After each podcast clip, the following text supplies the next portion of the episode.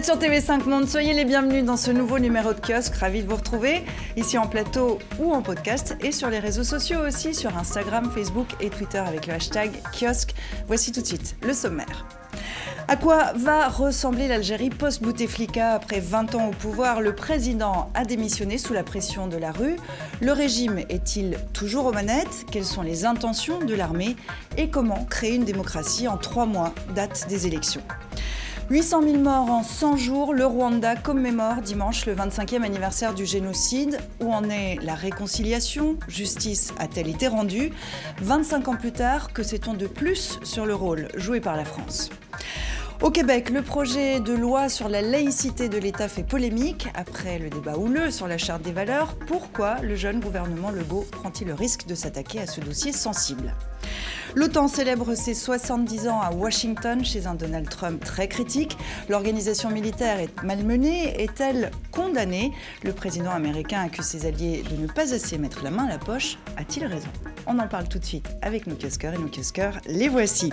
Laurent Larcher, chef de la rubrique Afrique au journal La Croix. La Croix, quotidien français chrétien et partenaire de kiosque, qui titre aujourd'hui sur le Rwanda, la vie sans l'oubli. Historien de formation, vous êtes l'auteur de cette enquête Rwanda il parle, témoignage pour l'histoire, paru il y a deux semaines aux éditions du Seuil. Elisabeth Roudinesco, historienne de la psychanalyse, en plus de vos activités d'enseignante, vous collaborez avec le quotidien français Le Monde. Vous intervenez régulièrement dans l'émission L'Esprit public sur France Culture. Slimane Zeguidour, éditorialiste à TV5 Monde, après 25 ans de grands reportages, vous êtes un visage bien connu de nos téléspectateurs fidèles à 64 minutes Le Monde en français. Enfin, Yann Mince, rédacteur en chef de la rubrique internationale du magazine Alternatives économiques économique, essayiste et aussi l'auteur de plusieurs livres pour enfants. Et puis nous retrouverons tout à l'heure Sébastien Beauvais, chef du bureau parlementaire de Radio-Canada à Québec. Merci à vous quatre d'être déjà ici en plateau euh, pour euh, nous livrer votre analyse sur euh, cette actualité de la semaine. Pour tout Algérien de 20 ans ou moins, la journée de mardi restera vraisemblablement comme un jour inoubliable. Ils n'ont connu que lui comme président. Mais après deux décennies au pouvoir, Abdelaziz Bouteflika a fini par présenter sa démission sous la pression de l'armée, mais surtout celle du peuple algérien dans la rue depuis cette semaine.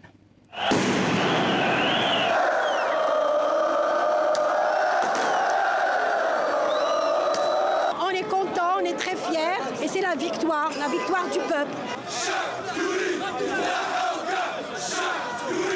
Nous avons demandé que le système dégage. Ce système qui a incarné Bouteflika depuis des années, il va encore nous imposer d'autres personnalités. Pour cela, tout le monde doit dégager. C'est le peuple qui doit choisir ses représentants.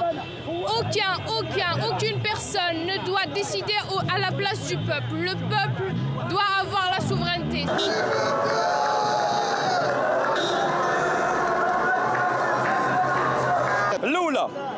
Il faut qu'on continue pour que le gouvernement qu'ils ont formé s'en aille. L'Assemblée populaire nationale et le Conseil constitutionnel doivent être dissous. Les syndicats généraux de Sidi Saïd, tous doivent partir. On les jugera après. Le plus important maintenant, c'est l'indépendance de la justice. Cette indépendance de la justice, c'est ce qui nous manque en Algérie. Aujourd'hui, mes frères n'ont obtenu que la moitié de leur indépendance. Nous voulons l'indépendance de tout le peuple. Ça veut dire la Deuxième République. Et nous sommes vendredi, vendredi jour de manifestation. Les Algériens sont à nouveau euh, sortis dans les rues. moi, je me tourne vers vous. Évidemment, vous êtes euh, algérien. Je vais vous poser, si vous, si vous le permettez, une question un petit peu plus personnelle avant d'entrer dans l'analyse. Quand vous voyez ces images-là, vous qui êtes algérien, quand vous voyez l'actualité de cette semaine, est-ce que vous la ressentez, cette émotion qu'on vient de voir? Dans la liesse, l'allégresse, cela me rappelle l'indépendance. C'est-à-dire tout paraissait possible, et comme si le temps s'était arrêté, tout était permis, et la très grande fraternisation entre les gens. Ça fait six semaines que les gens manifestent, il n'y a pas une histoire de harcèlement euh, sexuel, d'agression, pas une vitrine n'a été cassée. C'est une allégresse d'une juvénile, fraîche. C'est le plus euh, impressionnant. Vous avez cette sensation qu'en cette semaine, les Algériens ont réussi à, à faire un peu l'impossible? Vu de l'extérieur, parfois, c'est un peu l'impression qu'on peut avoir c'est pas l'impossible. Ils ont été instruits par l'expérience de 57 ans d'indépendance, pour ne pas parler de la guerre. Ils ont été soumis à un régime qui a fait de l'ingénierie sociale sa raison d'être. donc en jouant sur les régionalismes, sur tous les clivages qui pouvaient exister. Et notamment, jusqu'ici, les gens s'exprimaient contre le régime par l'émeute. Ils descendaient dans la rue, ils dévastaient les lieux publics, et après, le lendemain, le régime arrivait avec son chéquier et leur donnait des demandes sectorielles et ponctuelles. Là, c'est autre chose. La revendication, elle est viscérale. Il y a un jeune qui l'a dit. Nous voulons le changement du système Mhm. dont Bouteflika n'était que l'incarnation Alors justement, provisoire. on va venir à l'actualité de cette semaine. Euh, Abdelaziz Bouteflika a été euh, obligé hein, de, de démissionner. On va s'interroger aussi sur comment tout ça euh, s'est fait. Mais la question qui se pose aujourd'hui, c'est Abdelaziz Bouteflika parti, est-ce que c'est la chute du régime aussi? Pas du tout. Pas du tout. D'ailleurs, les gens ne demandaient pas les têtes. Ils demandaient le changement du régime. Le régime actuellement, donc la semaine dernière, sa tête, c'était Bouteflika. Car tous les Algériens savent que depuis 1962, depuis l'indépendance, tous les chefs de l'État, sans aucune exception, ont été nommés par l'armée, maintenus au pouvoir par l'armée et démis, quand il le fallait, par l'armée. Aucun. Donc l'armée reste au pouvoir. Absolument. L'armée tire, euh, tire les manettes, donc en fait, euh, rien n'a vraiment changé, Yann? Bah, la question, c'est de savoir s'il y a pardon, une armée algérienne ou s'il y a des clans au sein de l'armée algérienne. C'est ça qu'on ne sait pas très bien. Euh, ce qui est clair, c'est que euh, l'un de ceux qu'on voit aujourd'hui, c'est le chef d'état-major de l'armée, Gaïd Salah, le général. Mais c'est pas du tout sûr qu'il incarne le changement du système. Moi, ce qui m'intrigue, c'est où est-ce que les Algériens, le système algérien, que je ne crois pas qu'il voudra changer, va trouver une tête présentable à offrir, si je puis dire, pour l'élection présidentielle. Parce que du mouvement actuel dans la rue, on ne voit aucun porte-parole, aucune tête, aucun représentant. C'est un mouvement qui n'a pas voulu s'organiser jusqu'à maintenant. Les Algériens qui sont descendus de la rue sont d'accord pour être contre, contre le système actuel, mais on ne sait pas pourquoi ils sont. Et je crains que l'opposition qui existait jusqu'à maintenant soit considérée comme, par beaucoup d'Algériens comme partie elle-même du système, parce qu'elle était globalement souvent achetée par le régime. cas.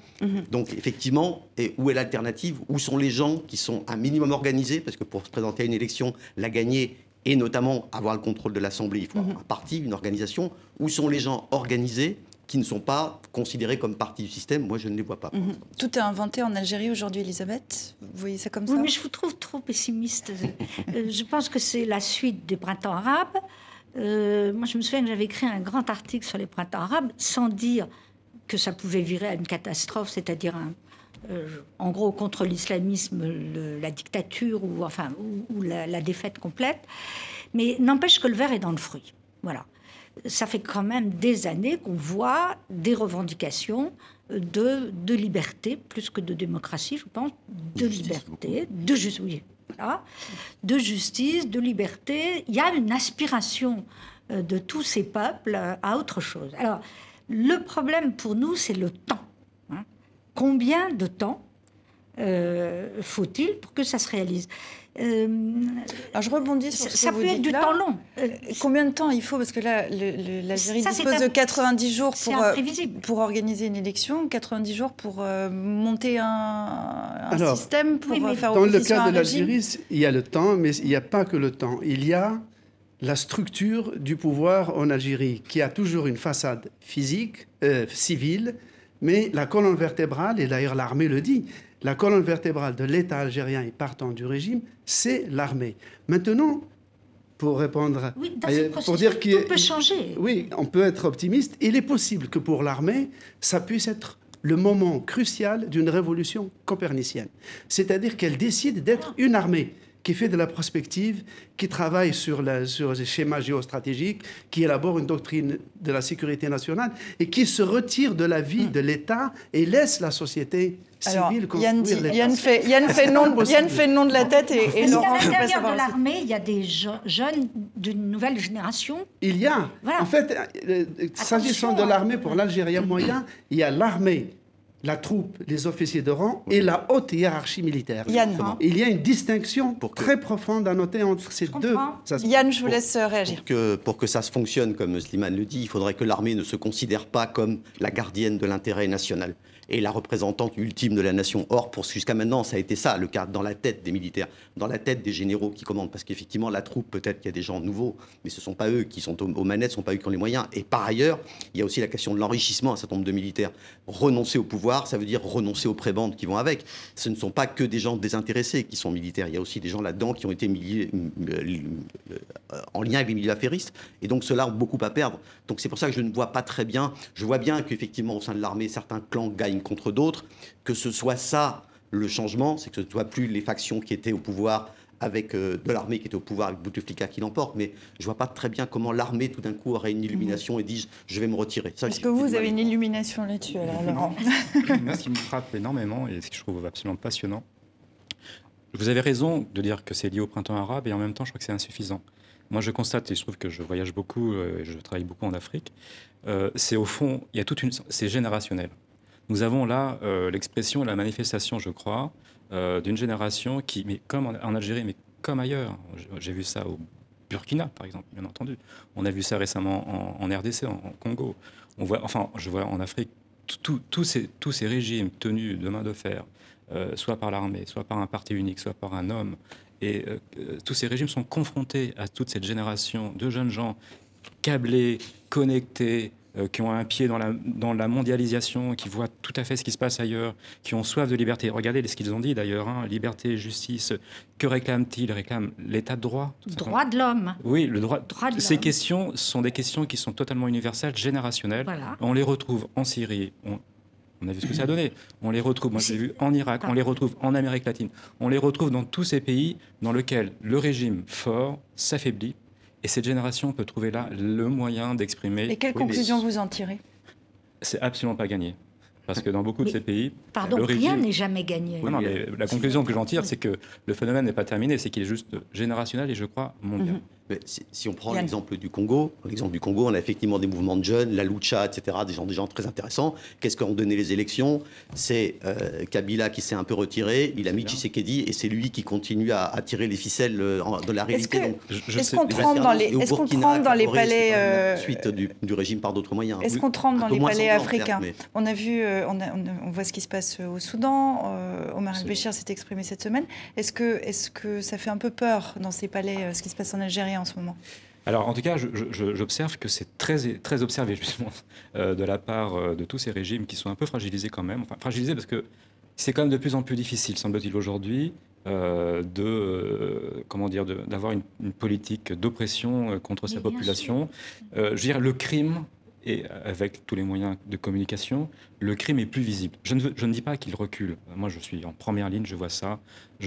chaque semaine, j'écris des articles sur des massacres sur euh, euh, des, exactions. Enfin, je veux dire, euh, je, serais vraiment le dernier ici à avoir un regard très optimiste et très léger sur l'état du monde. Mais pour, pour autant, moi, ce que je constate, c'est mondial. Il y a comme un front qui se lève.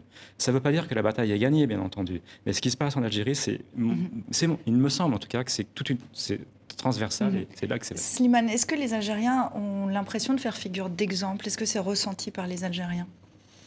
Oui, ils en sont très fiers ils en sont très fiers, ça, leur, ça regonfle leur narcissisme national, ils se, parce qu'ils vivaient l'image d'un président malade, absent de la scène politique. Vous savez, il y a des dizaines d'ambassadeurs qui attendent d'aller remettre leur lettre de créance à l'ambassadeur ou pour quitter le pays.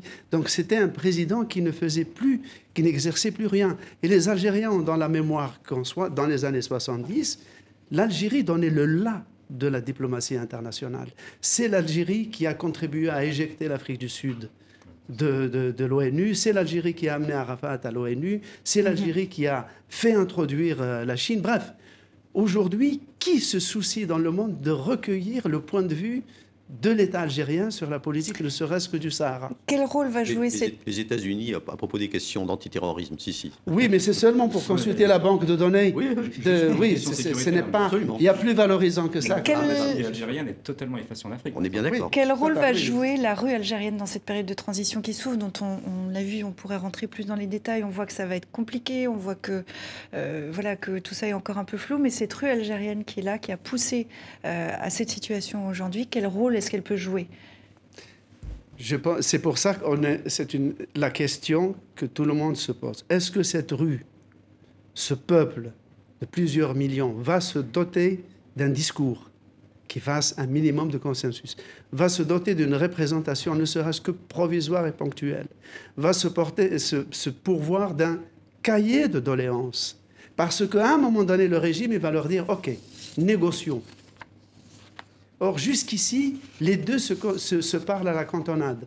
La foule demande le changement du régime et le régime fait ses manœuvres euh, de, de, de, palais, il déplace des ministres, il en chasse d'autres. Jusqu'ici, les deux protagonistes ne se sont pas dotés d'une instance qui peut commencer des tractations. Car pour divorcer, il faut être deux. Pour divorcer, il faut se parler. Et puis il y a la continuité de l'État. Il faut que les gens qui sont dans l'État transmettent les dossiers en cours à la relève. Tout cela, c'est ça ce qui rend inquiétante mhm. le mouvement de, ce qu'on appelle le peuple. Il faut que le peuple devienne une instance, se dote d'une instance pour négocier. Mhm. Et visiblement, la rue algérienne n'est pas, euh, n'est pas dupe, puisqu'on parle de mobilisation euh, massive de nouveau euh, ce vendredi. Elisabeth, et je vous laisserai conclure, Yann. Oui, tout ça, je suis d'accord. Vous faites des analyses au jour le jour. Voilà.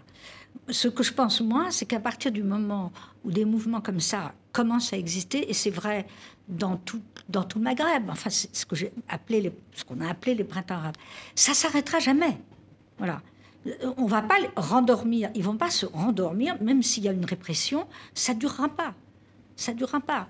Le, verre est vraiment dans le fruit et, on le voit. il faut entamer des, négociations avec le régime, même pour qu'il parte, il faut discuter avec je, lui. Je comprends bien, mais s'il n'y a pas de négociation, s'ils ne partent pas, ça va rester, ça va bouger dans, partout. Yann. On, ne, peut pas continuer à opprimer euh, comme ça, cette façon-là. Mais une clameur, ça ne fait pas une politique. Je veux dire qu'on ne peut pas avoir simplement des gens qui crient, qui protestent, Tout à fait d'accord. Les, les, les, mouvements algériens, comme d'autres mouvements, comme les Gilets jaunes en France par exemple, ce sont des mouvements de réseaux sociaux où tout le monde est d'accord pour être contre et tout le monde est à égalité et personne n'est porte-parole. Or, à un moment, pour faire de la politique, il faut bien avoir une organisation, des représentants, etc. Donc, même si la clameur continue, dire, si on prend le cas tunisien, en Tunisie, il y avait Narda qui était disponible et qui était là pour négocier éventuellement avec les gens du, régime pour, pour faire quelque chose. Là, on n'a rien du tout. Même en Égypte, il y avait les frères musulmans. Là, je ne vois rien. Je ne vois aucune force politique organisée qui existe déjà. L'opposition est discréditée. Slimane l'a dit tout à l'heure. Je ne vois pas qui va négocier avec le régime. Et c'est pour ça que le mouvement risque de s'essouffler. Mhm. D'un mot pour terminer, puisque c'était quand même un peu la grande annonce de cette semaine, Abdelaziz Bouteflika quitte la scène politique. Qu'est-ce qu'il va devenir et qu'est-ce qu'il faut retenir de cette, euh, de cette présence de Bouteflika à la tête du pays? Ce qu'il va devenir. Alors, la retraite, vous dites, Elisabeth, quel genre de retraite, Slimane Il y a une singularité algérienne presque anthropologique. De tous les pays arabes, l'Algérie est le seul où il n'y a jamais eu de culte de la personnalité. on n'a jamais vu le portrait d'un président sur les stylos, les porte-clés, et encore moins sur les billets de banque et les timbres, comme c'est l'ordinaire presque partout ailleurs. Donc, en général, ce qui compte en Algérie, c'est le système. Ce n'est pas la façade civile. En général, quand un président algérien est débarqué, on ne va plus en entendre parler. son nom à un aéroport. D'accord. Oui, c'est symbolique, l'aéroport. C'est un lieu intermédiaire. D'où on peut partir, en effet, comme euh, Diane. Donc il aura peut-être son nom qui sera donné à un aéroport. Il a quand même été un, pardon, un combattant de l'indépendance, oui. forcément. Euh, Mais toute la, toute la hiérarchie. Ils ont tous euh, eu leur aéroport. Il y a l'aéroport Ben Bella, Ferhat Abbas, Saban Ramdan. Il y a même des lycées. Des... Boumedienne. Bon, on, verra, on, verra, on verra donc si euh, un aéroport portera le nom d'Abdelaziz Bouteflika. Puis surtout, on va continuer à suivre euh, la situation en Algérie. On la suit, on la suit. C'est pas fini, c'est pas, fini dans Kiosque non plus, puisqu'on évidemment on suit ça de très très près. On va continuer à en parler. Puis je vous renvoie vers notre euh, site internet si vous voulez en savoir plus. Si vous nous rejoignez maintenant, soyez les bienvenus dans Kiosque. On continue à passer en revue l'actualité de la semaine avec Laurent Larcher de la Croix, l'historienne de la psychanalyse Elisabeth Roudinesco, Slimane Zeguidour de TV5 Monde et Yann Mince d'Alternatives économiques. Le Rwanda commémore dimanche le 25e anniversaire du génocide entre avril et juillet 1994. 800 000 personnes, selon l'ONU, étaient massacrées, essentiellement au sein de la minorité Tutsi. 25 ans plus tard, le processus de réconciliation entre victimes et bourreaux reste compliqué. Pendant des années, ce point d'eau rassemblait deux villages, deux communautés, ceux de Rousseke et ceux de Guieta. Mais depuis 1994, le puits s'est mué en frontière de sang entre bourreaux et victimes, comme Dafrosa qui a perdu son fils et son mari. Ça a été une grande surprise pour nous, parce qu'on avait l'habitude de se réunir et de boire ensemble. On s'entraidait, on s'invitait au mariage sans aucun problème. Mais le génocide a tari la source de cette fraternité des origines. En 100 jours, 800 000 personnes sont assassinées, essentiellement parmi la minorité Tutsi. Après le massacre, une suspicion s'est installée durablement. Et depuis, les deux villages utilisent toujours le point d'eau, mais à tour de rôle, pour éviter de fâcheuses rencontres. En 2005, Jean-Claude est l'un des premiers à avoir tenté une réconciliation. Demander pardon n'a pas du tout été facile. La première fois que nous avons traversé pour demander pardon, nous étions environ une centaine de personnes. Dans nos rangs, les gens avaient peur. Les souvenirs douloureux rendent le pardon difficile pour certaines personnes. Josepha est la seule rescapée de sa famille. Personne n'est venu lui demander pardon. Aujourd'hui, elle n'accepte le processus de réconciliation que de peur d'être mise à l'écart. Reconnaître ces crimes uniquement devant les autorités sans revenir demander pardon aux victimes. Vous pensez que c'est suffisant? C'est loin d'être suffisant. Il manque beaucoup de choses, c'est superficiel. 25 ans après le génocide, la douleur est toujours vive. Mais les jeunes générations, elles, veulent aller de l'avant. Ce sont les enfants des deux villages qui, les premiers, se sont rassemblés au puits, devenus source de réconciliation. Aujourd'hui, les habitants de Guieta cultivent des champs pour ceux de Rousseke. Laurent, 25 ans après ce génocide, où en est la réconciliation? Alors, moi je vais vous dire quelque chose. Euh, moi, je suis le Rwanda depuis 1994 et dès l'été 1994, on parlait déjà de réconciliation et de pardon. Je trouve que ce sujet est un sujet euh, difficile, compliqué, et je trouve surtout qu'on l'utilise souvent pour, comme, écran euh, qui nous empêche de voir d'abord ce que c'est que le génocide. Comme si on... et, je, comprends d'ailleurs, parce que si on regarde ce que l'on voit, c'est abîme. Hein, ce qu'a ce été ce génocide, ce qu'est un génocide de toute façon, ce que c'est qu'une destruction de masse. On parle de 800 000 morts en 100 jours. C'est ça. Ça donne le tournis. Si on voit ce que l'on voit, évidemment, on ne peut pas ne pas ensuite euh, changer de vie. On ne peut pas euh, remettre en question tellement de choses, euh, à la fois dans son rapport au monde, dans son rapport au juste, à l'injuste, au bien, au mal, son rapport à, l'autorité politique, à sa confiance. Donc, pourquoi je dis ça? Parce que je vais bien sûr répondre à cette question, et je ne dis pas que c'est une question secondaire, bien entendu que non, mais je suis très très frappé comme moi je l'entends depuis 1994. Peut-être parce que c'est poussé par, euh, par les autorités de, de Kigali. Est-ce que c'est pas une réconciliation un peu euh, autoritaire? ce que, je, veux dire, c'est que c'est un peu facile, euh, et à la fois pour ceux qui, qui veulent étudier, ceux qui observent, de d'abord de parler réconciliation, parce que je, souvenez-vous de ce que disait Anna Arendt à propos de ce, du génocide, hein, c'est impardonnable, et enfin on ne peut pas, c'est impardonnable. Maintenant, il faut bien vivre après. Euh, et, c'est toute la question, comment on fait pour vivre après? Mais d'abord, pour vivre après, il faut qu'on soit tous d'accord sur ce qu'on a vécu pendant, et même avant le pendant, si je veux dire. Et là, le travail, me semble-t-il, est encore assez, assez lointain. On n'en est pas vraiment encore tout à fait là. Je ne crois pas qu'il faut demander aux gens, enfin, si les gens individuellement, bien entendu, sont capables de dire pardon à son voisin qui a exterminé ses parents, ses enfants, son oncle, sa tante, son... bien sûr, alors que cette personne soit capable de faire ça, bien entendu, euh, je veux dire, qui suis-je, qui sommes-nous pour dire que c'est. Mais demander comme ça, c'est presque une injonction, ça me semble tout à fait euh, presque indécent. Vous êtes d'accord avec sa réconciliation un petit peu autoritaire, impulsée par les autorités? Oui, mais pour moi, c'est pas la question. Non, ça ça Pour moi, c'est pas la question. Même si évidemment on peut, on peut, on peut parler de ça, mais pour moi, c'est une question tellement secondaire. Mhm. D'abord, essayons de voir ce, que ça a été cette chose, ce ça. Moi, j'appelle ce dans mon livre, j'appelle, comment l'appeler? J'appelle ça ça. Mhm. Parce qu'évidemment, encore une fois, ça met tellement en jeu notre humanité, notre responsabilité, parce qu'on est, on a tous été aussi, euh, je dirais, les, euh, les, contemporains de ce génocide. C'est pas simplement une histoire entre Rwandais, mais c'est aussi une histoire qui, qui, qui engage la communauté internationale, Mhm. qui Et on engage va y bien, revenir. bien entendu. On va y revenir. Elisabeth. Enfin, je...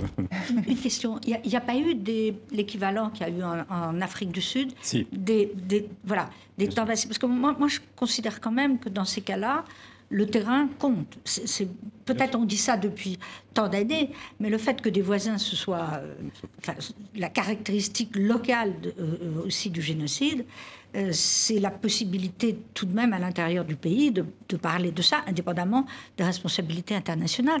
Il y a eu ça, il y a eu un travail qui a été fait. sûr, bien sûr. Et alors, il n'a rien donné? Si, si, enfin, pour, si vous enquêtez réellement et en profondeur, si vous rencontrez des rescapés Oui. du génocide, ils vous disent presque tous qu'ils ont toujours peur. D'abord, un, ils sont toujours habités par le génocide. La plupart d'entre eux vivent dans le temps du génocide, parce que l'une des Oui, caractéristiques... donc ça veut dire que le travail de mémoire n'est pas fait. mais et, et de deuil. Et et, les et- enfants. et du traumatisme. Ouais. Alors, une chose. Deuxièmement, euh, bien sûr qu'il y a des tentatives. Des- D'abord, il, y a- il y a la justice. Hein, il y a eu des gagachas, enfin, il y a beaucoup de choses qui ont été dites. Il y a des criminels qui ont, Les Gagacha qui sont ces tribunaux populaires ceux qui Traditionnels, regardent, traditionnels. qui ont même donc, des gens qui publiquement ont dit voilà ce que j'ai fait, pas fait, et surtout voilà où, se trouve le corps de votre, votre- de votre époux, de votre enfant. Donc ça, bien sûr. Mais donc on peut parler de cohabitation à nouveau, de pardon, c'est-à-dire relever l'autre du crime qu'il vous a commis. Ça me semble anthropologique. Je dis pas que c'est pas. Moi, je suis, je travaille pour un journal chrétien euh, et je suis, disons-le simplement, catholique. Donc, euh, je devrais pourtant être devant cette question-là assez, euh, assez ouvert. Je dois dire que pour bien connaître, enfin bien connaître, parce qu'il n'y a pas simplement le Rwanda, moi je couvre euh, les zones de guerre depuis 25 ans. Quand on, quand on est devant le crime de masse, euh, l'extermination, la volonté de destruction des autres, quand on, quand on voit d'abord, et quand on se rend compte, de enfin quand on essaie de se rendre compte de ce que c'est, quand on écoute, quand on rencontre les rescapés, quand on entend les tueurs, j'a- j'avoue personnellement avoir beaucoup de doutes sur la qualité du pardon. Je ne dis pas que ça ne peut pas arriver individuellement. Slimane. Cohabitation, oui. Slimane. Moi, j'ai couvert en Amérique du Sud les processus de mémoire et réconciliation au Chili, en Argentine, au Guatemala. Et j'avais discuté à l'époque avec Pérez de Esquivel, le prix Nobel argentin, qui pilotait un peu ces opérations. Ce qu'il m'avait dit, c'est que la chose la plus importante en cas de violence de masse, c'est qu'il ne faut pas laisser dans l'inconscient collectif des gens l'idée que le crime peut payer et que l'idée de l'impunité reste. Parce que si l'impunité du crime reste, il y aura la tentation de recourir encore à la violence. Ce qu'il faut donc, ce n'est pas la vengeance, c'est qu'il faut que les faits soient établis. Les responsables désignés et proportionnellement sanctionnés à leur faute, c'est ce qui peut permettre de réhabiliter les victimes. Et c'est seulement comme ça qu'on peut réécrire une histoire commune. Et je termine juste sur cette observation qui est universelle. Toutes les grandes nations ont été fondées sur une guerre civile. Il y a eu la guerre civile, la révolution en France a été une guerre civile atroce, la révolution bolchevique, la guerre civile en Espagne, la guerre civile américaine, la guerre de sécession, la guerre civile algérienne plus près de nous.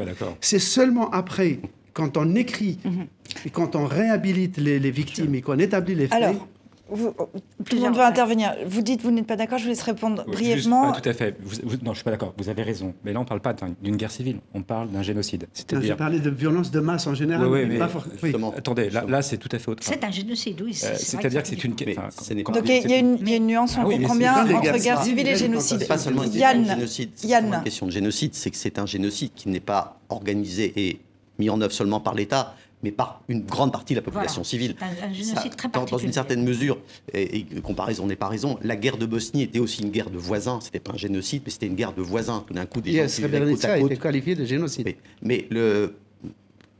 Oui, ça a été qualifié juridiquement, Mais bon, en tout cas. c'était une guerre de voisins. ce sont des gens qui se mettent à se massacrer alors qu'ils vivaient côte à côte jusque-là. Et là, effectivement, on a, dans le cas rwandais, un génocide organisé par un gouvernement, mais avec la participation d'une grande partie de la population, ce qui rend les choses beaucoup plus compliquées ensuite dans la réconciliation. Et, fait- et, ah, je rajoute qu'en outre, contrairement à l'Argentine, au Chili, etc., ou à l'Afrique du Sud, euh, ce n'est pas un gouvernement démocratique qui a organisé la réconciliation. C'est un gouvernement autoritaire. Le gouvernement du Rwanda n'est pas du tout un gouvernement démocratique. C'est le gouvernement du vainqueur militaire et d'un gouvernement très autoritaire. Donc la qualité des gachacha, la qualité de la, de la justice euh, euh, qui a été rendue dans les villages, à mon sens, elle est sujette à caution. Ce que ça a pu donner, c'est effectivement des récits et ce que vous disiez, c'est-à-dire le fait que des gens aient pu retrouver les corps des leurs et donc leur donner une sépulture alors qu'ils ne savaient pas jusque-là. Mais la, qualité de la réconciliation, moi je me souviens d'avoir été euh, dans la région parisienne dans un, un nouvel an où il y avait à la fois d'anciennes victimes des Khmer rouges et d'anciens Khmer rouges, c'était très étrange. C'était mhm. vraiment très étrange. Pour, pour, avancer un petit peu, parce qu'il y a plein plein de choses qu'on a encore envie de dire sur le, sur le Rwanda, il y a évidemment la question du rôle de la France euh, qui est toujours euh, posée, puisque Kigali accuse Paris d'avoir soutenu euh, le pouvoir instigateur Hutu, instigateur du, génocide. vous, dans votre livre, vous dites que les choses sont assez claires finalement sur le rôle de la France. Alors, je, je dis, moi j'interroge. Je fais mon rôle de journaliste. Vous avez interrogé, voilà, c'est une enquête dans laquelle vous avez interrogé les principaux acteurs de l'époque. Acteurs, témoins, à la fois les hommes politiques. D'ailleurs, je dirais que c'est une, histoire d'hommes. Il n'y a pas beaucoup de femmes. Enfin bon, c'est euh, les hommes politiques, les militaires, les humanitaires, les envoyés spéciaux, les spécialistes, il y a aussi des spécialistes, qui, des spécialistes de la région des Grands Lacs mhm. qui voyaient les choses venir, qui alertaient l'Élysée. Et à quelle conclusion ça vous amène après avoir écouté toutes ces personnes-là bah, C'est juste épouvantable. Bon, moi, je distinguerai trois choses. Il y a l'avant-génocide, enfin, le début de l'intervention française, 1990-1994, le génocide, que fait la France pendant le génocide, et l'après, parce qu'on ne parle jamais de l'après, après 1994. Euh, ces, trois, ces trois moments, euh, la responsabilité, ou je dirais le rôle de la France est quand même différent. Avant, très clairement, euh, je suis avant la France, François Mitterrand, parce que c'est lui qui préside le, pays, la France en 1990 décide de, défendre le régime Abiyarimana par l'armée. Mhm. Et on va, enfin, la France va entrer dans une logique de soutien militaire quand je dis soutien militaire, c'est pas simplement d'envoyer quelques soldats, c'est encadrer l'armée rwandaise. Il y a une responsabilité française dans ce génocide On peut l'établir ah, bah, aujourd'hui Qu'est-ce que c'est tout, tout dépend de ce qu'on appelle responsabilité. Moi, je parle déjà de l'avant. L'avant, il, y a des, il y a des massacres de Tutsis, si vous voulez, avant 1994, entre 90 et 94, qui sont documentés. L'Élysée, on alerte l'Élysée, on alerte le, Quai d'Orsay, ce sont des militaires qui alertent, des, spécialistes, des journalistes, des humanitaires. Euh, on, on, est, enfin, je veux dire, le pouvoir, l'exécutif écarte euh, ces, informations pour rester sur cette logique de soutien. Ensuite, il y a aussi le rêve d'accord d'Arusha, de créer une démocratie euh, dans ce pays, sans tenir compte de l'histoire de ce pays, en, épousant, je dirais, euh, la vision du régime sur qu'est-ce que c'est qu'une démocratie ethnique, c'est-à-dire que voilà, 80% d'Hutu, 20% de Tutsi, sans se dire que est-ce que c'est vraiment des ethnies. Bon, il y a, et puis surtout, c'est normal que le président soit Hutu, puisque 80% des gens sont mmh. Hutu.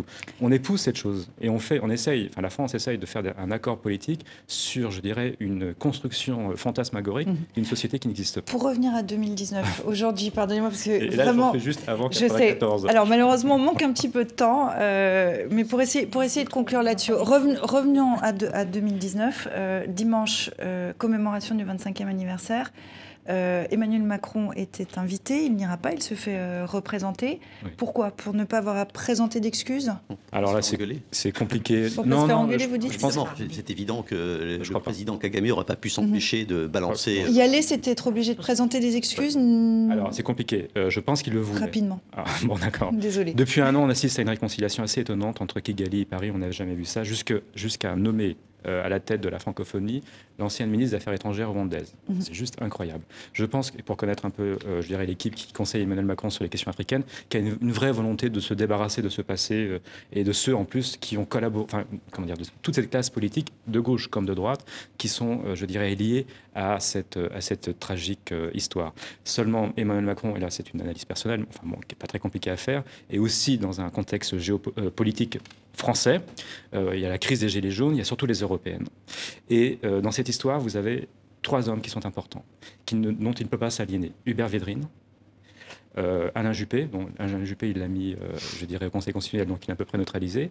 Euh, et puis surtout, le nouveau chef, chef d'état-major des armées, le général Lecointre, qui était au Rwanda pendant l'opération turquoise en 1994 et qui est assez, je dirais, sensible sur cette question-là. Si Emmanuel Macron demande pardon de ce qu'a fait la France pendant cette période-là, il est quasiment sûr que le général Lecointre démissionne. Et avoir deux démissions de chef d'état-major en un an et demi serait, à mon sens, assez compliqué. C'est un peu court comme euh, explication. Ah non, non, c'est très clair. L'armée est vent debout sur cette question-là. Je crois que l'armée serait. Euh, écoutez l'ancien, enfin l'amiral Langsad, écoutez euh, tous ceux qui ont dirigé l'armée depuis 1994. Mhm. Sur la question du Rwanda, ils ne supporteraient pas une seconde. Yann, je vous laisser conclure. Évidemment, les militaires sont vent debout. En tout cas, une partie militaire, ceux qui ont été à l'époque là-bas. Mais je ne crois pas que ce soit le problème. Le problème, c'est que, quoi que fasse Emmanuel Macron, comme geste par rapport à Kagame, et notamment la nomination d'ancien ministre à Louis, ça ne suffit pas à Kagame. Ça ne suffira jamais à Kagame. Kagame, ce qu'il veut, c'est mettre en cause la France pour des bonnes ou mauvaises raisons, ce qu'il veut, c'est le faire. Et moi, je pense que Emmanuel Macron n'avait pas envie que la France soit mise en cause publiquement et que ce soit lui qui soit en présence de ça. Non, ça rien. Vous avez vu ce qu'il a fait avec Réponse qu'on n'arrivera pas à trouver euh, malheureusement aujourd'hui, mais on suivra euh, ces euh, célébrations sur TV, ces commémorations sur TV5 Monde dimanche et je vous renvoie vers le dossier complet sur notre site internet tv5monde.com slash baroblique génocide Rwanda. On retrouve maintenant avec nous au Québec Sébastien Beauvais. Bonjour, vous êtes le chef du bureau parlementaire de Radio-Canada à Québec. Merci beaucoup d'être avec nous. Avec vous, on va parler d'un projet de loi sensible que le gouvernement québécois a déposé jeudi de la semaine dernière, le projet de loi sur la laïcité de l'État. Le sujet est délicat, il soulève la controverse. Le nouveau Premier ministre du Québec, François Legault, très didactique, en semble conscient. Notre projet de loi prévoit que les signes religieux vont maintenant être interdits pour les employés de l'État en position d'autorité. Par exemple, les policiers, les gardiens de prison et les enseignants des écoles primaires et secondaires. Faut être clair, la laïcité va pas à l'encontre de la liberté de religion. Chacun va rester libre de pratiquer la religion de son choix. Mais faut fixer des règles et c'est ça qu'on fait. Laissez-moi dire que le Canada est un pays laïque, euh, est un pays qui respecte profondément euh, les, libertés individuelles, euh, y compris la, liberté d'expression, la liberté de, conscience et de religion. le Québec l'est aussi. Et pour moi, c'est impensable qu'une société libre légitimiserait la discrimination contre quiconque basée sur la religion. Quoi qu'en dise Justin Trudeau, selon les enquêtes d'opinion, le projet de loi est soutenu par les deux tiers des 8 millions et demi de Québécois. Sébastien, vous êtes euh, avec nous depuis euh, Québec. Pourquoi ce projet fait controverse? Il fait controverse parce que les détracteurs, les critiques disent qu'il atteint directement un euh, droit fondamental qui est la liberté de religion. Alors quand euh, on interdit les signes religieux à des personnes qui sont, comme l'a dit le premier ministre Legault, en situation d'autorité, les juges, les policiers, les gardiens de prison, les procureurs de la couronne et les enseignants aussi qui ont une relation d'autorité avec des enfants qui euh, fréquentent l'école primaire et secondaire, ce qu'on appelle l'école primaire et secondaire ici au Québec, donc des enfants de 6 à 16 ans, on brime, selon les détracteurs, un droit fondamental, la liberté de religion. Le gouvernement, par contre, dans ce projet de loi, a prévu un droit acquis, ce qu'on appelle ici une clause grand-père. Donc, les employés qui sont déjà à l'emploi de l'État ne perdront pas leur travail si jamais ils refusent d'enlever leur signe religieux. Alors, la controverse vient du fait qu'il y a une liberté fondamentale, la liberté de religion, qui pourrait être brimée qu'on s'attaque à un problème, selon les détracteurs, qui n'existe pas, c'est-à-dire que personne n'a jamais vu de policier portant un signe religieux, et qu'essentiellement, on veut s'attaquer à des femmes musulmanes dans le réseau scolaire, le réseau d'éducation, qui portent, par exemple, un hijab, et qu'on veut donc envoyer un message euh, à, ces femmes musulmanes-là. Euh, combien y a-t-il d'employés de l'État qui portent des signes religieux qui seront visés par cette interdiction? Le gouvernement n'a pas vraiment d'idée. Il parle de quelques centaines, moins de mille, ce qui fait dire donc aux critiques qu'on s'attaque à un problème qui n'existe pas. Et ça mhm. donne, je termine là-dessus, Sylvia, euh, des euh, questions un peu particulières du genre est-ce qu'il va falloir appeler la police pour appliquer le projet de loi? Est-ce qu'il y aura des fouilles à nu à l'entrée des écoles pour s'assurer que les enseignants ne portent pas de signes religieux? Parce que même euh, un signe religieux caché sous une blouse ou une chemise sera interdit. Alors vous voyez le genre de débat et le genre de controverse dans lesquels on se retrouve en ce moment au Québec. D'accord, on voit bien qu'il y a un petit peu de, flou. le Québec est, un peu déchiré sur cette question. Hein. Le Parti québécois s'est déjà cassé les dents avec son projet de charte des valeurs qui était sensiblement similaire. Alors pourquoi le jeune gouvernement Legault prend le risque de, s'attaquer à pareil dossier? D'abord, c'est une promesse électorale. Le parti de la Coalition Avenir Québec, dirigé par M. Legault, a promis aux dernières élections, l'automne dernier, d'aller de l'avant dans ce projet-là. Mais au-delà de ça, il y a une volonté d'affirmation de la laïcité de l'État québécois. Alors, il y a deux façons de voir les choses. Il y a des gens qui disent que ce sont les institutions québécoises qui sont laïques et pas les gens qui forment ces institutions. Le gouvernement actuel fait le choix de dire que les représentants de l'État euh, font partie de cette affirmation de laïcité, donc il faut interdire les signes religieux euh, pour certains d'entre eux.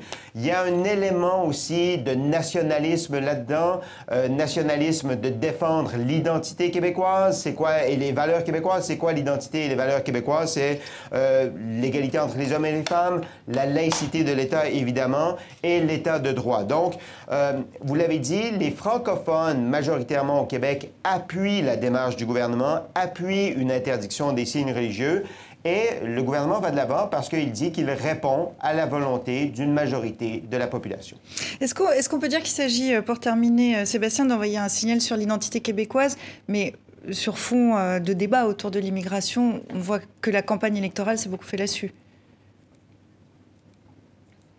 Oui, il y a un aspect de ça. Vous savez, le, Québec, c'est le village gaulois en Amérique du Nord. C'est une île dans un océan anglophone et depuis 400 ans, les Québécois défendent leur identité, leur langue, leurs valeurs. Euh, il y a des lois, par exemple, sur la langue française au Québec. Les enfants d'immigrants doivent fréquenter l'école en français. Euh, donc, il y a des lois au fil des ans qui ont été adoptées pour ça. Et le gouvernement présente son projet de loi un peu de cette façon-là pour défendre l'identité et les valeurs québécoises sur fond aussi de politique d'immigration qui soulève la controverse. C'est-à-dire que le nationalisme québécois est un nationalisme d'affirmation, pas nécessairement un nationalisme d'exclusion, comme parfois on peut l'entendre au sens européen du terme. Quoique la politique d'immigration du gouvernement actuel est de réduire le nombre d'immigrants, de faire passer aux nouveaux arrivants au bout de trois ans un test des valeurs québécoises, un test de français pour s'assurer qu'ils sont bien intégrés. Et évidemment, ça aussi, ça soulève la controverse. Le gouvernement se réfugie en disant on a besoin de l'immigration. On ne cesse pas l'immigration. On a une pénurie de main-d'œuvre et on a besoin de travailleurs qualifiés au Québec, mais on veut en prendre moins pour en prendre soin. C'est un peu le slogan qui mhm. anime le gouvernement actuel. Mais vous avez raison de, de dire qu'il y a un contexte politique actuel à la fois d'immigration et de défense de l'identité québécoise, entre guillemets. Merci beaucoup Sébastien d'avoir été avec nous euh, depuis Québec. Merci pour toutes ces précisions. À très bientôt, à très bientôt. Euh, qu'est-ce que ça vous inspire tout ça, Elisabeth? Ah, Moi, je suis tout à fait favorable. Euh, C'est une question qui est bien connue en France, en Belgique, celle de la laïcité. Bien sûr, je vois bien que le le commentateur, euh, il n'est pas d'accord du tout. Euh, ah, ça, il faudrait, ça, il faudrait Non, mais je pense que c'est pas mal. Euh, c'est pas mal du tout de réaffirmer, même si on est seul au monde, même si c'est un tout petit État, les valeurs de la laïcité qui ne sont pas identitaires profondément. La laïcité, c'est la défense des religions. Si vous prenez les États, prenons le pire, ce qu'on appelle les États confessionnels, vous êtes allé au Liban, 18 tribunaux différents, impossibilité de se marier, la, justice est rendue par les tribunaux. Ça, c'est pas menacé de ça. Mais le Québec est très communautariste très communautariste, très, euh, euh, très puritain en même temps. Et je trouve que c'est pas mal d'introduire dans cet océan euh, une petite goutte de laïcité. Alors, pas ce que que ce soit non, que ce soit sur que ça porte, c'est toujours le même débat. On dit toujours ça porte sur les musulmans.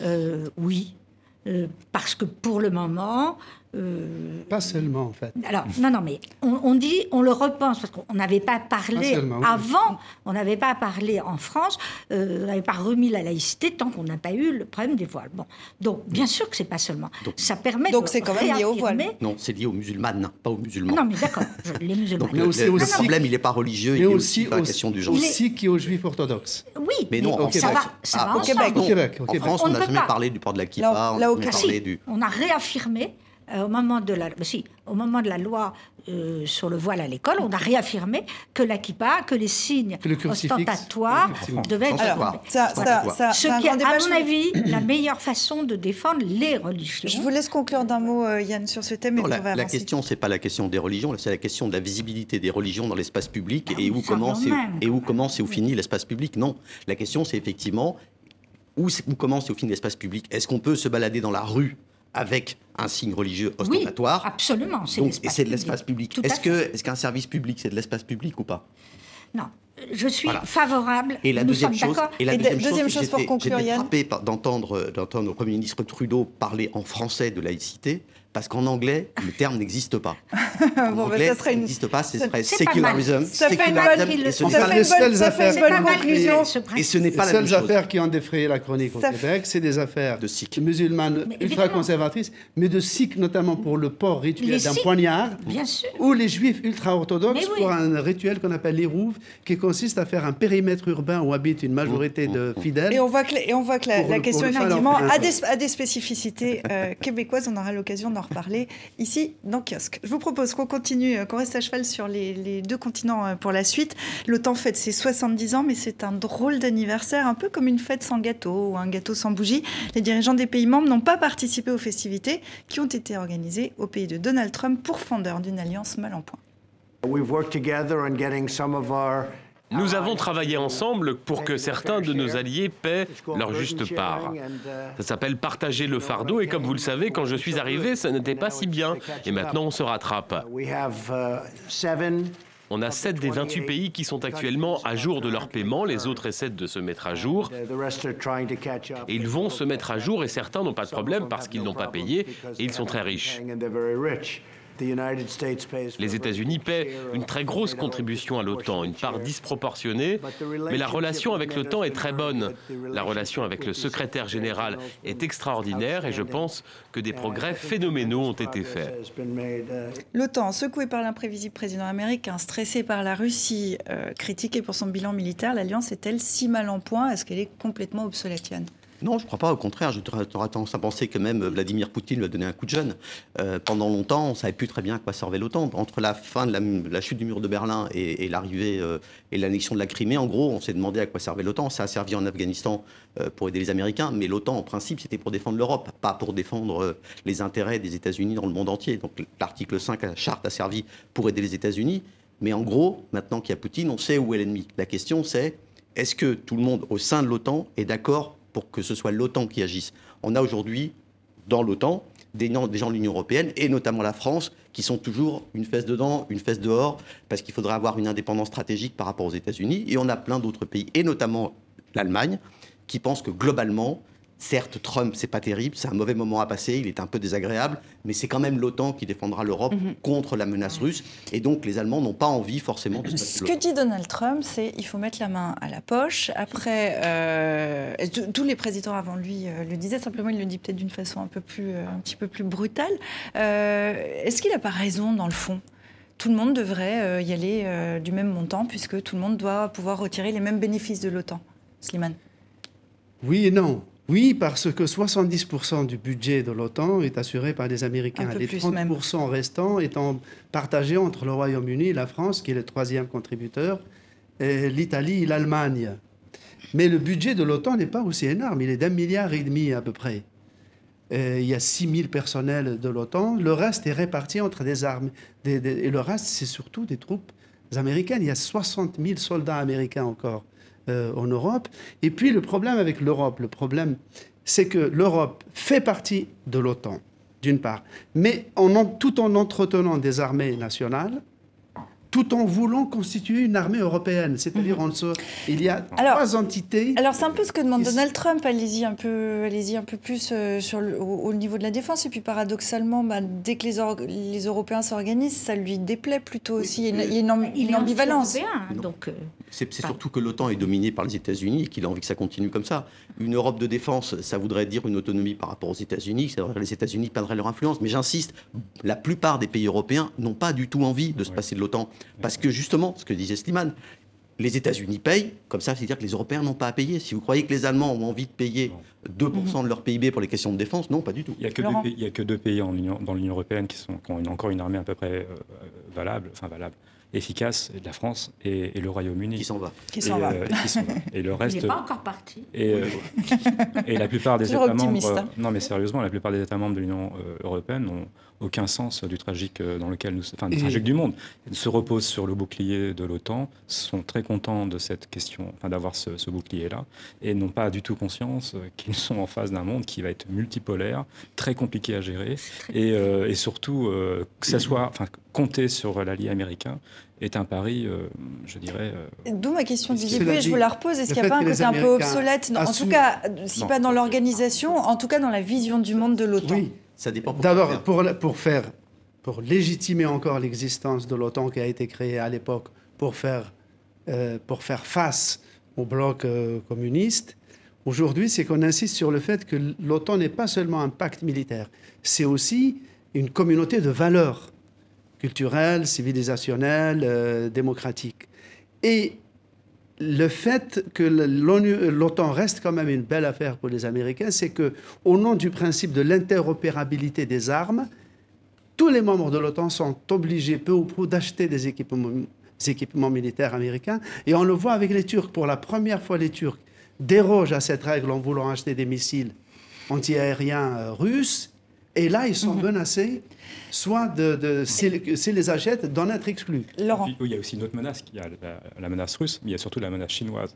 C'est-à-dire que Washington sait très bien que le conflit qui est en train d'advenir, ou plutôt le bras de fer qui est en train de venir, est avec Pékin, et il a, il a quand même besoin aussi d'un bouclier européen solide, donc il n'est pas du tout prêt, je crois, à abandonner euh, l'OTAN. Euh, Comment? Il faut garder ce truc-là pour le moment. Mais bien, bien entendu, que Le problème, c'est que ce truc, comme vous dites, il est adapté pour les guerres conventionnelles. Je En revanche, il y a tout un tas de choses. Euh, le terrorisme, euh, ce qui se passe au, au Sahel, les menaces hybrides, la cyberguerre, tout ça sont des choses pour lesquelles l'OTAN Oui, est moins mais- On peut garder les choses en les modifiant. Oui, oui, mais ça va Voilà. pas être facile parce que les menaces ont changé. Ah oui, bah, Laurent, je vous laisse terminer. Donc, Non, vous, avez, la... vous avez raison, mais regardez par exemple pour la Russie, quand même, la Russie se, se méfie un tout petit peu de ses prétentions à, à reconquérir euh, ses- sa frontière de l'Ouest. Sauf que la, la Russie, ce qui l'intéresse, c'est simplement, comme elle l'a fait en Géorgie et comme elle l'a fait en Ukraine, c'est d'occuper ou de faire occuper par des proches un pays pour le saigner et l'empêcher d'être indépendant. Donc c'est pas très coûteux Ce que je militairement. veux dire, c'est que pour un Polonais, l'OTAN quand même reste un Ah, bouclier entendu, euh, pour un Polonais et, et aussi Oui. pour les Nordiques, euh, Et- tous les avions, euh, tous les avions russes qui, violent le sol, euh, l'espace aérien suédois. Je vous dire que les Suédois, ils sont Mhm. pas dans l'OTAN, mais ils se posent des questions. Je rebondis sur ce que vous disiez tout à l'heure, Simone. Vous parliez d'acheter des armes plutôt aux Américains. Est-ce que euh, le fond du problème, il n'est pas là euh, avec Donald Trump tant, tant que, les affaires fonctionnent et que tout le monde se tourne vers les États-Unis pour acheter euh, de l'armement américain Est-ce que ça va pas calmer un peu Donald Trump? Ça dépend, on va voir, parce que l'affaire turque, c'est un test. C'est la première fois qu'un membre important de l'OTAN, et la Turquie, c'est la deuxième infanterie de l'OTAN quand même, va acheter des armes ultra sophistiquées russes, les fameux missiles S-400. Donc leur interopérabilité avec les armements américains ne marche pas. Donc la peur des Américains, c'est que les conseillers militaires russes qui vont aller former le personnel turc vont peu à peu se renseigner sur les systèmes euh, américains. Donc si les Américains acceptent que les Turcs introduisent des armes étrangères au corpus euh, de l'OTAN, ce sera vraiment une première. Ou est-ce que Trump, parce que Trump menace d'exclure la Turquie de l'OTAN, voire même de ruiner son économie? Et les Turcs maintiennent le cap et on va voir comment ça va se résoudre. Pour, euh, pour conclure euh, d'un mot, et je me tourne vers l'optimisme, mais vraiment rapidement, est-ce qu'il ne faudrait quand même pas euh, se réjouir euh, des 70 ans de l'OTAN? Parce que là, on est assez critique, on voit que ce n'est pas quand même la grande, grande fête à Washington euh, cette semaine. C'est une longue période de paix ininterrompue. Écoutez, Est-ce moi, qu'il je ne faudrait pas le souligner rien. aussi à l'occasion? Je me réjouis de rien, mais je me lamente de rien parce que je pense qu'on vit aujourd'hui dans un monde complètement euh, déconstruit, turbulent, en mouvement, et qu'il faut plutôt penser, je dirais, ni la table rase de tout, ni, euh, ni le, regret du passé, et pas non plus avoir trop le nez sur le guidon euh, directement. C'est exactement ce que je disais à propos des, euh, des, printemps arabes. Essayons de regarder le mouvement. Tout en analysant la situation concrète. Je ne suis pas en train de vous contester là-dessus. Et on espère Mais avoir fait ça Voilà, aujourd'hui donc, dans quelquefois- Kiosque, avoir pris voilà. un petit peu de recul sur l'actualité. J'ai pas une opinion tranchée souvent parce que je, je me dis, voyons comment. Et c'est pour ça que c'est intéressant de vous faire venir Voilà. aussi au milieu de tous ces journalistes. on, est, on, est- On va terminer, on va terminer cette émission en faisant un petit rapide, euh, un rapide retour sur l'actualité avec euh, Dilemme, la semaine en dessin. Et justement, l'OTAN fête c'est son 70e anniversaire. J'offre les bougies, propose généreusement le président russe Vladimir Poutine devant une caisse de missiles. Dilemme revient sur la chute du président algérien Abdelaziz Bouteflika, sa statue tirée par la foule et poussée de l'index en sifflotant l'air de rien par le général Ahmed Gaïd Salah. Les Algériens l'ont fait, le Bouteflexit. Et regardez bien sur la carte du côté des îles britanniques, on s'interroge face à ce succès car le Brexit est toujours aussi chaotique. L'Europe, vous allez le voir, attend des propositions concrètes. On vous écoute, s'impatiente le négociateur Michel Barnier. À l'autre bout du tunnel sous la Manche, une réponse limpide. La Première ministre Theresa May demande un nouveau report, à nouveau un report jusqu'au 30 juin. Enfin, en Turquie, revers électoral pour le parti de Recep Tayyip Erdogan au municipal. Pourtant, nous avions pensé à tout, s'étonne le président, peu habitué à perdre dans urnes. Merci à vous qui nous regardez, merci à vous quatre ici en plateau, merci à Dilem, à la semaine prochaine.